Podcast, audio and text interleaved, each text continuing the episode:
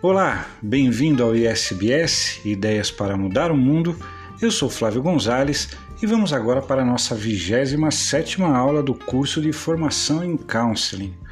Na aula passada vimos um pouco sobre a busca pela felicidade, uma busca que está presente na vida de todas as pessoas, de todos nós.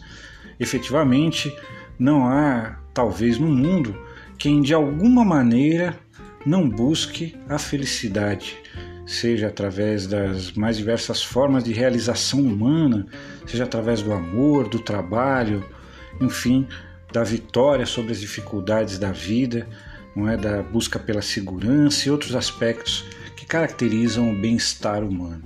Na aula de hoje, nós vamos tratar de algo que de certa maneira, mas não totalmente, pode ser visto como o reverso da felicidade, que seria o sofrimento psíquico, sofrimento mental, ou, colocado de outra forma, as doenças mentais ou transtornos mentais. É importante nós nos lembrarmos que no papel de counselors, nem sempre nós teremos uma formação em psicologia ou em medicina e, portanto, não podemos avançar na área da saúde quando detectamos aspectos patológicos naquela pessoa que nós estamos atendendo. Não é? Nós devemos sempre, até do mesmo do ponto de vista ético, fazer encaminhamento dessas pessoas para um profissional competente. Por outro lado, é óbvio que o trabalho de counseling, por ajudar as pessoas, por apoiar as pessoas em momentos decisivos, em momentos chave das suas vidas, é também um instrumento poderoso de prevenção das doenças mentais, de manutenção da saúde mental no dia a dia da comunidade onde aquele counselor está inserido. Então, na aula de hoje, nós vamos ver alguns elementos da doença mental, do transtorno mental, para que nós tenhamos condições mínimas de detectar sinais que possam indicar que a pessoa está passando por isso e que aí nos leve justamente a encaminhar a pessoa para um profissional competente, a dar um direcionamento para que essa pessoa encontre o apoio que ela precisa, às vezes urgente, para que ela saia daquela situação. Isso não significa que necessariamente precisemos interromper o trabalho de counseling. O que nós não podemos é imaginar que sendo counselors e, portanto, profissionais com diversas formações dentro do contexto brasileiro, nós possamos substituir, oferecer alguma coisa substitutiva ao tratamento que a pessoa precisa de profissionais ligados realmente à saúde e, portanto, habilitados, reconhecidos para oferecer esse recurso que a pessoa precisa. Né? Antes de tudo, Vamos diferenciar um pouco o conceito de doença e transtorno, né? que no dia a dia, mesmo nas clínicas, nos hospitais, são frequentemente usados como sinônimos. Né? De acordo com a psiquiatria, o termo doença é usado para condições que possuem uma causa definida, ou seja, é possível definir a origem daqueles sintomas. Não é? É, na área da psiquiatria, você tem sintomas muito claros que não deixam margens a dúvidas e o profissional experiente facilmente pode diagnosticar. Né? Estas disfuncionalidades no organismo podem provocar tanto sintomas psicológicos quanto físicos, né? estresse, problemas sociais, dores até, disfunções, dependendo de cada risco, podem até levar à morte é? como temos o caso do suicídio e outras condições, por exemplo, ligadas à depressão. Não é? E temos o transtorno. Não é? Os transtornos mentais são uma síndrome, né? ou seja, um conjunto de sintomas caracterizada por perturbações clinicamente significativas na cognição, na regulação emocional, no comportamento do indivíduo e que reflete uma disfunção dos processos psicológicos, biológicos ou de desenvolvimento do funcionamento mental. São associados a sofrimento e incapacidade significativa que afetam atividades sociais, profissionais ou outras. Não é? Ou seja, a doença é algo de alguma forma mais delimitado e que pode ser claramente identificado, e o transtorno ele tem um espectro um pouco maior. Mas sem dúvida nenhuma, em ambos os casos, tanto as doenças quanto os transtornos mentais, eles trazem prejuízos para o ser humano, na sua vida familiar, na sua vida profissional, na sua vida cotidiana, não é? E que pode, muitas vezes, por ser um, um quadro clínico invisível, digamos assim, a pessoa pode demorar a procurar uma ajuda especializada. Então é comum que a pessoa procure é, apoio de amigos, o que é muito bom, apoio de familiares, às vezes apoio religioso de alguma forma, e que também, havendo a possibilidade de ter contato com um projeto que ofereça um serviço, por exemplo, de counseling, a pessoa possa ir ali procurar algum tipo de apoio e que neste caso o melhor é o direcionamento, encaminharmos para realmente profissionais que estejam habilitados para tratar dessa questão, embora possamos, no papel de counselor, fazer um trabalho em paralelo, sem dúvida, não substitutivo, mas em paralelo. Né? O conceito de saúde mental abrange um bem-estar subjetivo, não é? a autoeficácia percebida, autonomia, competência, não é? a autorrealização do potencial intelectual e emocional, não é? a compreensão dos transtornos mentais e comportamentais passa por três fatores: fatores biológicos, não é, como idade, sexo, genética, fatores psicológicos, como relacionamento familiar, privação de afeto, comportamento mal adaptativo, ocorrências estressantes, e fatores sociais, não é, que variam ao infinito, mas que nós temos, por exemplo, a hiperurbanização dos grandes centros urbanos, não é? A pobreza, não é? As mudanças súbitas da vida, às vezes uma separação, às vezes uma mudança de cidade, enfim, um desemprego. Então, embora não é, os transtornos mentais e comportamentais possam estar presentes em todas as classes sociais e frequentemente estão, obviamente que existem grupos mais vulneráveis é, que estão submetidos a maior tensão, a maiores fatores estressantes e que facilmente podem ter a sua saúde mental comprometida. Né, os transtornos mentais e de comportamento afetam mais de 25% de, das pessoas em algum momento de suas vidas. São universais, como dissemos, afetam pessoas de todos os países e sociedades, indivíduos de todas as idades, sexo e classe social em áreas urbanas e rurais. Os distúrbios mentais têm um impacto econômico importante nas sociedades. Mais de um trilhão de dólares têm sido gastos não é, anualmente é, para a promoção da saúde mental em países como os Estados Unidos é, e na manutenção da qualidade de vida dos pacientes e suas famílias. Em torno de 20% dos pacientes atendidos em unidades de atenção primária tem um ou mais transtornos mentais e uma em quatro famílias tem chance de ter entre seus membros alguém com transtorno mental de comportamento. Isso são alguns dados apresentados pela Organização Mundial de Saúde. Não existe, não é como aqui no ISBS temos um foco importante na abordagem dos problemas sociais, existe sim um ciclo vicioso entre a pobreza e os transtornos mentais, não é? Pobreza que envolve privação econômica, baixo nível educacional, desemprego, gera muitas vezes transtornos mentais e de comportamento, não é? Alta prevalência, falta de cuidados e cursos mais graves da doença, uma vez que a pessoa não tem fácil acesso a tratamentos, a terapias, isso gera um impacto econômico, aumento de gastos em saúde, perda de emprego, redução da produtividade e cria-se aí então um ciclo vicioso, onde a pobreza leva aos transtornos mentais, os transtornos mentais causam impacto na vida da pessoa e acabam comprometendo sua vida econômica, com isso a pessoa fica mais pobre e, e assim possivelmente mais vulnerável aos transtornos. Esse é um ciclo complexo, não é?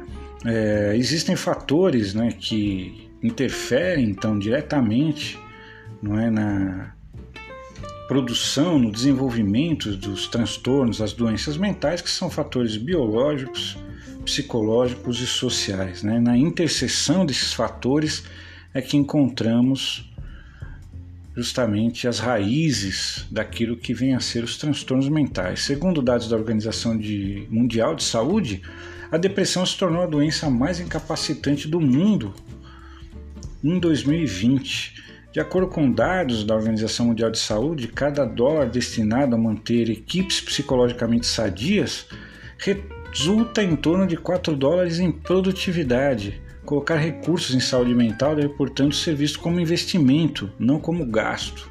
Né? E aqui um parênteses, uma vez que estamos falando da promoção da saúde nesse caso, é sim um campo vasto de trabalho que o, o counselor pode explorar oferecendo seus serviços né, antes que se instale a doença, antes que se instale o transtorno. Né, dados da Secretaria de Previdência e do Ministério da Economia revelam que até 2017 os transtornos ansiosos e depressivos eram o terceiro motivo de concessão de auxílio-doença no Brasil, somando mais de 72 mil beneficiários. Na área jurídica, por exemplo, segundo dados do Ministério Público do Trabalho, esses mesmos transtornos representam 60% dos afastamentos, por exemplo, de advogados e procuradores. E no Fórum Econômico Mundial em 2019, em Davos, na Suíça, o bem-estar psicológico foi incluído pela primeira vez no relatório que trata dos fatores de risco à economia global. Então vemos aí né, a, a grande importância e a grande incidência não é, da doença mental, dos transtornos mentais no mundo e seus impactos, além de pessoais e sociais, também econômicos, também um risco aí para o desenvolvimento, inclusive econômico do mundo. Né? Estimativas mostram que gastos relacionados a doenças emocionais podem chegar a 6 trilhões de dólares em todo o mundo em 2030, maior que as despesas, por exemplo, com diabetes, doenças respiratórias e mesmo câncer. Né? Nós, como counselors, então, devemos estar atento a isto, porque muitas vezes as pessoas chegarão até nós rotuladas de incompetentes, desmotivadas, preguiçosas, quando na realidade estão doentes. Né? Gestores, líderes, counselors desempenham um papel chave na promoção do bem-estar. Não é confiança, flexibilidade, empatia, tolerância, autonomia são aspectos essenciais para orientar as relações profissionais, né, de lideranças com suas equipes e também a relação é, de profissionais que atuam com o counseling com aqueles que são seus clientes, com aquelas pessoas que estão ali sendo atendidas nesse processo. Isso significa trabalhar na prevenção e o counselor pode colaborar muito com isso, já que, uma vez doente, a pessoa, o profissional, precisará de ajuda de um especialista em saúde, como médicos, psicólogos ou outros. É sempre melhor e mais barato prevenir do que remediar, né? já dizia né, o antigo ditado popular. Países como a Inglaterra e o Canadá têm discutido esses temas e muitas empresas já entenderam que precisam se comprometer com a construção de uma cultura da promoção de saúde psíquica no contexto do trabalho. Não é uma vez que o trabalho no mundo capitalista, não é o mundo em que vivemos, o trabalho ocupa um papel central, ele tem uma centralidade no processo da vida das pessoas. As doenças emocionais não se instalam de uma hora para outra, mas vão se instalando ao longo do tempo sobretudo quando nada é feito de forma preventiva. E nesse contexto, as tendências apontam para o surgimento de novas funções na estrutura organizacional, por exemplo, das empresas, como diretores de bem-estar, de saúde mental, de felicidade, dependendo da nomenclatura adotada, isso em organizações de ponta do primeiro mundo, né, já vem sendo discutido.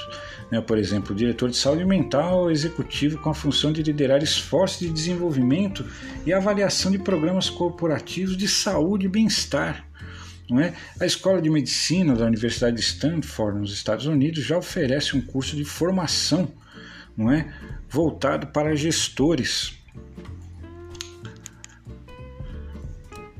vem surgindo também o Mental Health First aider, uma espécie de socorrista em saúde mental. Trata-se de alguém que possua habilidades de escuta e acolhimento e conheça bem a cultura da organização e estrutura de suporte que possa ser disponibilizado.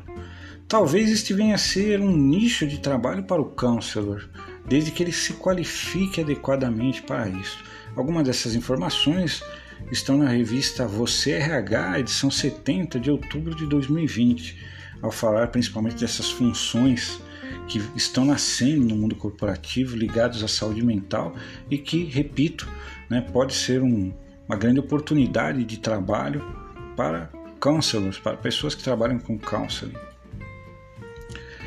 Vamos falar um pouco sobre a depressão, talvez o quadro clínico mais disseminado e mais conhecido né, dentro dos transtornos mentais e é, do qual todos nós né, estamos sujeitos. Né? Quem de nós não teve uma fase depressiva, né, já teve sintomas mais severos de depressão? Importante né, nunca confundir tristeza com depressão. Nós não podemos imaginar uma vida que não tenha tristeza. É? A tristeza faz parte da polaridade felicidade e tristeza, obviamente que quando recebemos notícias ruins, como a perda de um ente querido, por exemplo, vamos ficar tristes. Isso não é doentio, isso não é patológico. Então, tecnicamente, se a pessoa está triste, se a pessoa está de luto por alguma situação, né, não necessariamente por uma pessoa, às vezes a pessoa perde emprego e fica em luto pela perda daquela convivência, daquelas possibilidades. Isso são coisas naturais da vida. Né? Já a depressão muitas vezes nem tem uma causa assim tão clara, né? e ela é caracterizada pela angústia, pelo desânimo, pelo cansaço fácil, a apatia, sentimentos de desesperança, falta de motivação, sensação de falta de sentido da vida, às vezes até desejo de morrer, insônia, irritabilidade. Esses são os sintomas mais comuns da depressão. Então nós temos que estar atento, cruzar esses fatores, não é para que tenhamos a possibilidade de perceber se aquele nosso cliente que está conosco no processo de counseling não está realmente vivenciando ou entrando, nem que seja, num quadro depressivo. Né? Depressão é um quadro muito doloroso. Quem está de fora muitas vezes não compreende o grande vazio o grande sofrimento que aquela pessoa enfrenta e ela fica muitas vezes se sentindo muito sozinha naquela situação, não é? É, e nesse momento, o, o counselor ele pode ter um papel muito importante, embora ele não seja um profissional de saúde, mas ele pode ser a pessoa que, através da sua escuta empática, é, consciente e consistente, pode identificar que a pessoa está realmente entrando ou já está dentro de um quadro depressivo e orientar para que a pessoa busque ajuda profissional e também se disponibilizar ali para dar o apoio que for possível dentro desse processo. Então, é importantíssimo que nós tenhamos um pouco desse conhecimento.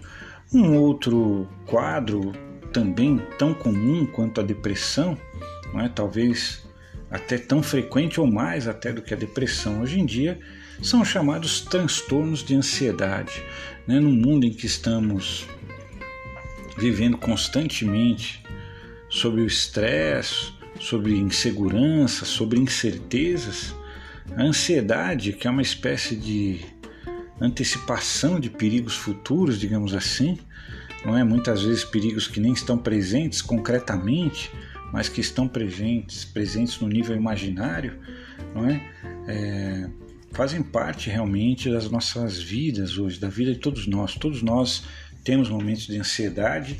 Isso é causa de conflitos, isso é causa de uma série de dificuldades, isso é causa de, de obesidade, enfim, de uma série de fatores. Né? A ansiedade realmente é um problema crônico e muito impactante na vida moderna. Também aqui, né, mas isso não vale só para ansiedade, vale para qualquer sintoma, né, para qualquer quadro clínico. Né? Nós já vimos um pouco sobre isso ao longo das nossas aulas, mas sempre cabe repetir para que possamos assimilar e guardar. Né? O psiquismo ele não diferencia tanto os riscos reais e os riscos imaginários. Mas se nós saímos é, com medo de, por exemplo, de ser assaltados na rua, de sofrer algum tipo de violência, nós vamos ficar em alerta como se realmente aquele perigo estivesse ali presente, realmente. Né? E mesmo que, por sorte, né, naquele dia, por exemplo, não tenhamos passado nem perto de algum perigo concreto, o sofrimento ele existiu porque nós ficamos com aqueles botões defensivos, não é? que nos levam a fugir ou lutar, não é? que são próprios até biológicos, ficamos ali naquele estado de alerta contínuo, isso vai gerando um cansaço físico e cognitivo também. Então, os sintomas do transtorno de ansiedade têm esse lado físico, né? por exemplo, coração acelerado, respiração rápida, pressão arterial elevada, formigamento, sudorese, tremores, tontura, insônia, tensão muscular, distúrbios gastrointestinais, inquietação, são alguns aspectos físicos muito presentes, muito comuns na ansiedade. E temos também aspectos cognitivos, não é falta de concentração, problemas de memória, pensamentos ou lembranças assustadoras, irritabilidade, excesso de preocupação, não é? Então é aquele estado realmente de alerta contínuo que acaba nos fazendo mal física e psicologicamente e obviamente que prejudica uh, o nosso bem-estar e as nossas relações sociais em todas as suas dimensões, se é profissionais, familiares ou outras. Não é? E temos aí um, um quadro, digamos assim, agudo da ansiedade, é? que seria a ansiedade elevada, talvez a sua potência máxima, que é a síndrome do pânico. É? Quando sentimos uma sensação de risco tão iminente que perdemos inclusive o autocontrole, né? ficamos realmente nesse quadro de pânico. Os sintomas da síndrome do pânico, né? principalmente não é, caracterizados pelo medo de morrer, de que algo terrível iminente está para acontecer, não é? mas passam por diversos aspectos. Então, por exemplo, dor no peito, desconforto, fraqueza, tontura, desmaio, medo de morrer, medo de perder o controle de uma tragédia iminente, pensamentos, imagens e recordações aterrorizantes, sentimentos de indiferença, sensação de estar fora da realidade, náuseas ou mal-estar estomacal, dormência ou formigamento nas mãos, nos pés ou no rosto, palpitações, ritmo cardíaco acelerado ou taquicardíaca, taquicardia, hipervigilância para ameaças, tensão muscular, boca seca, sensação de falta de ar ou sufocamento, suor, calafrios ou ondas de calor, tremores, dificuldades na fala, agitação, impaciência, sentimentos de frustração. Então veja que a lista é longa, não é? Todos esses sintomas isoladamente podem estar presentes né, na, na vida cotidiana de todos nós e por isso muitas vezes é difícil delimitar realmente em que nível cada pessoa está, seja de um quadro depressivo, na fronteira entre a tristeza e a depressão, não é? a fronteira entre o estresse e a ansiedade e uma síndrome do pânico, não é? Mas um bom termômetro para isso é quando começamos a perceber que estes quadros, essas ocorrências estão trazendo prejuízos concretos na vida da pessoa. Ela está tendo problemas em razão desse conjunto de fatores, ela está tendo problemas em casa, ela está tendo problemas no trabalho, ou seja, a funcionalidade vital, existencial, as habilidades adaptativas que a pessoa tem estão ficando comprometidas, isso está impactando a sua vida. Então, esse é um bom termômetro para que venhamos a perceber que algo não vai bem, não é, com aquela pessoa, não é? É, as doenças né, mentais como um todo, é? nós temos sempre que estar atentos, não é? é? elas têm um conjunto de sinais muito típicos. Né? Então, irritabilidade, desânimo, queda na produtividade, falta de entusiasmo com os desafios, esquecimentos, dores de cabeça crônica, náusea, tontura, desmaios, dor no peito, falta de ar, insônia né, constipação intestinal, são alguns indicadores, né, alguns sinais que podem nos levar a estar alerta né, para percebermos se a pessoa realmente não está passando por um quadro de doença ou de transtorno mental. Existe também, cada vez mais comum, não é, o transtorno bipolar, não é?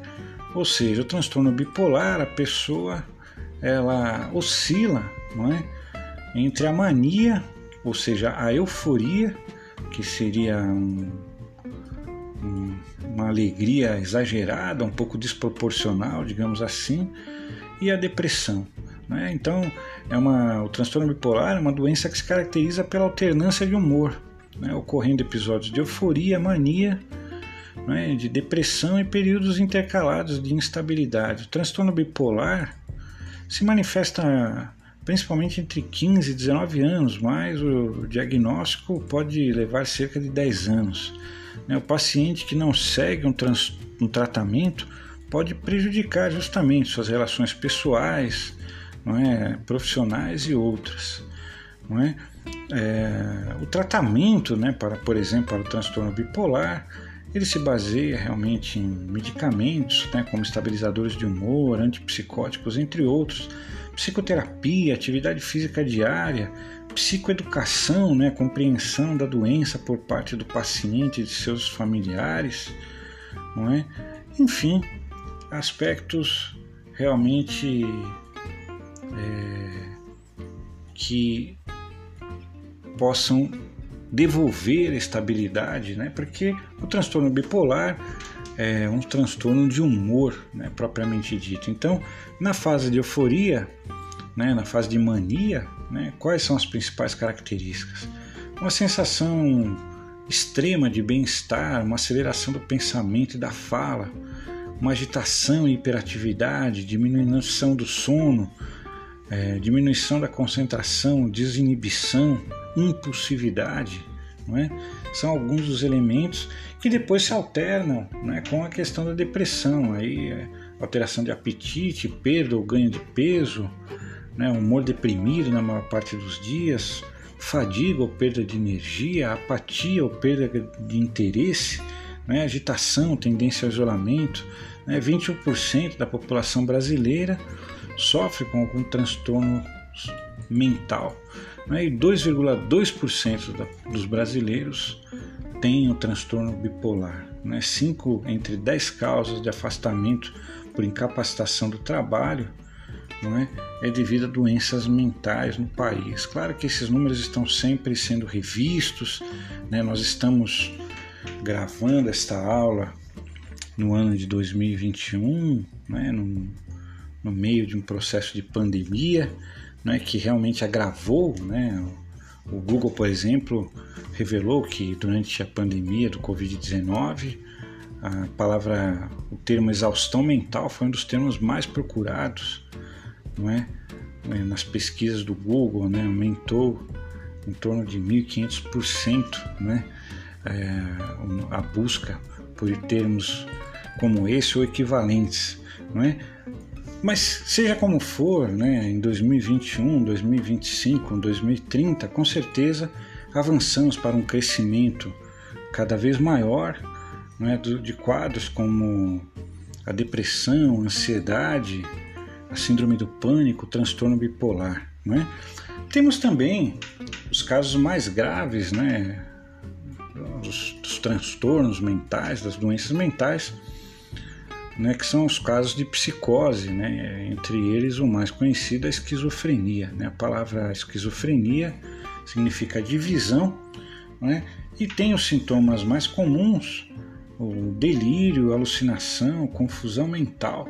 Né? Para quem não é da área psicológica, né, o delírio né, é, geralmente é uma história né, que a pessoa toma como verdadeira. Né? Então, a pessoa tem certeza absoluta de que aquilo está acontecendo. Né? Então é muito comum delírios de perseguição, né? os delírios paranoides que nós chamamos, daí vem a expressão paranoia, né? a pessoa acha que está sendo perseguida, que está sendo vigiada. Muito comum também os delírios místicos, né? a pessoa achar que, que enfim, é um salvador, é? que é um grande líder espiritual, enfim, são coisas que, que acontecem. Né? Já as alucinações, a pessoa tem algum tipo de sensação, não é? ou seja, ela vê coisas que, que não estão presentes ali, ela ouve coisas, não é? ela sente, né? por exemplo, um odor, um toque, enfim. Né? São, existem alucinações visuais, é, é, vocais, digamos assim, né? verbais, né? alucinações auditivas, né? eu diria, né? e alucinações sinestésicas, táteis, né? É, que é diferente das ilusões. A ilusão, né, no ponto de vista psiquiátrico, por exemplo, você acorda e vê uma jaqueta pendurada no cabide, você, no primeiro momento, você acha que é uma pessoa e toma um susto. Né? Isso é algo que nós chamamos tecnicamente de ilusão. Né? Ou seja, existe alguma coisa concreta ali, mas no primeiro momento você interpretou errado aquilo que você estava vendo. Já a alucinação, você não tem nada concreto, né? é, é realmente é uma produção psíquica, né? fora de um contexto. Né? Gosto sempre de falar isso. Né? Se a pessoa, por exemplo, não sei, por exemplo, a pessoa espírita e ela ouve a voz de uma entidade, isso não, não está no campo das doenças mentais porque a pessoa está ali dentro de um contexto onde aquilo tem um significado especial. Mesma coisa, visões, etc. É? É, então, é fora desse tipo de contexto culturalmente reconhecido que nós percebemos que existe algo de patológico ali. Né? Então, alucinação, delírio, confusão mental, né? dificuldade de se situar no tempo, né? de se situar nos parâmetros da realidade comum, não é? são sintomas típicos da esquizofrenia ou de episódios de esquizofrenia, porque muitas pessoas que têm esquizofrenia fazem seu tratamento, fazem o uso de medicação e levam uma vida né, é, social, enfim, né, uma vida cotidiana, né, onde ela pode trabalhar e fazer uma série de coisas, embora são públicos que eventualmente sofrem bastante preconceito, né? E tem é, interesse, é, aspectos menos conhecidos da esquizofrenia, né?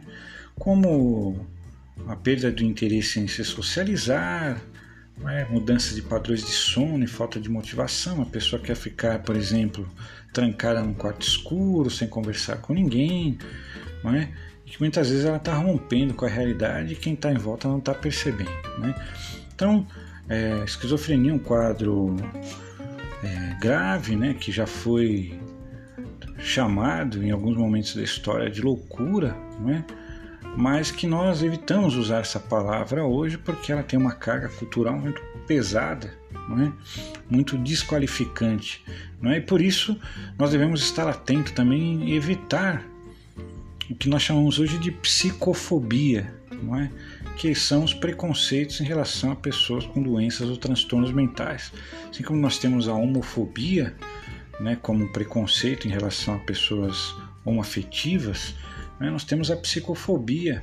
Né? Então, quando nós chamamos alguém de louco, de esquizofrênico, é, de alucinado, coisa do gênero, sem perceber nós estamos praticando a psicofobia porque nós estamos associando quadros de saúde, de comprometimento da saúde mental a ofensas no cotidiano. Isso vai criando no imaginário coletivo é, uma desvalorização crônica, sistemática é, de pessoas reais que existem, que têm esses sintomas do ponto de vista clínico, né, e não do ponto de vista do estereótipo.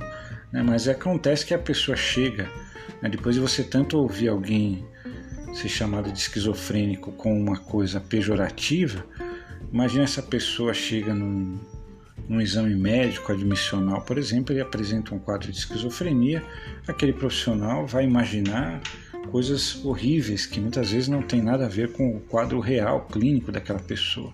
Então temos que evitar a psicofobia. Né? Então, tá aí, gente. Né? É, nós, como profissionais não é, de ajuda, profissionais de apoio, né? que trabalhamos utilizando o counseling como ferramenta, podemos ser gestores de uma empresa, podemos ser assistentes sociais, podemos ser pedagogos, podemos ser religiosos, não importa, né? Se você está estudando counseling, é porque você pretende utilizá-lo de alguma forma, né? No seu dia a dia, no seu trabalho, seja ele qual for, não é?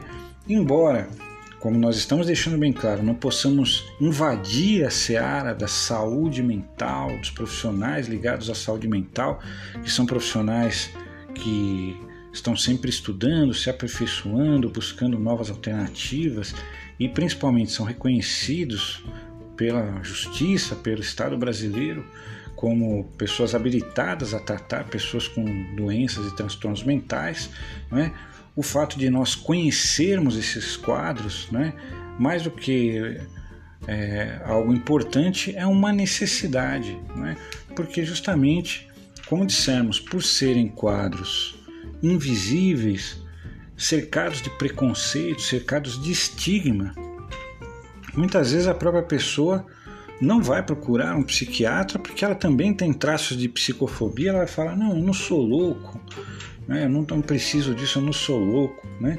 E aí muitas vezes vai buscar solução ali na igreja do bairro, enfim, em quem está mais próximo. E nós, como profissionais ligados ao atendimento a pessoas e atentos a todos esses sinais, podemos ser a pessoa-chave ali que mostra para aquele indivíduo que ele precisa de ajuda profissional. Então é muito importante né, que tenhamos esses conhecimentos né, que possamos, inclusive, é, ajudar as pessoas que nós atendemos a estar atentas a si mesmas, né, porque isso também não deixa de ser um processo de autoconhecimento. Né, e para fechar essa aula, citar um poema né, de uma psicóloga chamada Bianca Garbellini Jabur, né, que escreveu né, uma poesia chamada Poesia Mental. Né, ela diz: Poesia com algumas reticências, mais uma dose de palavras e outras tantas de silêncio. A escuta nada mais é que técnica com um punhado de sensibilidade.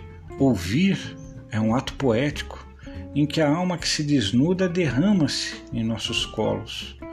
Bolsa, tiracolo, objetos guardados quando a poesia chegou, reorganizei a rota e me preparei para ler. Em uma hora coube mais metáforas que coube por toda a vida, sorrisos, ressignificação, resiliência, pitadas de inconsciente transbordando e colheres inteiras de consciente tentando trabalhar. A infância latente, a dor que não tem forma nem descrição, mas que indiscutivelmente dói e rasga, o prazer da fala, a chance de ser acolhido, a rigidez a doçura, o despejo do corpo armado que suavemente transpôs a mesa e novamente a poesia. Lembranças, histórias, a tentativa de encontrar nas palavras que fogem do alcance o não palpável do que somos, afirmações, a certeza louca da loucura e o insano desconforto de haver. Será? Alguma dúvida. Quem somos, senão a busca latente do que é do que foi ou será. O que somos senão a materialização do movimento que é a vida? O que há de sermos se não formos nada? Para quem? Para quê? Por quê? Cortes, explosões e quebradeiras para baixar o som, romper o movimento, romper o pensamento, para que por dentro nada de fato se rompa, se quebre ou saia do lugar. Ouvir é poético porque quem fala é verso impalpável, metafórico, intensamente real.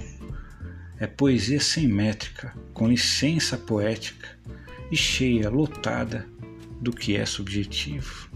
Então essa bela poesia dessa psicóloga, não é, nos faz refletir também sobre a importância da escuta, não é, que é indiscutivelmente uma ferramenta importantíssima no processo de counseling.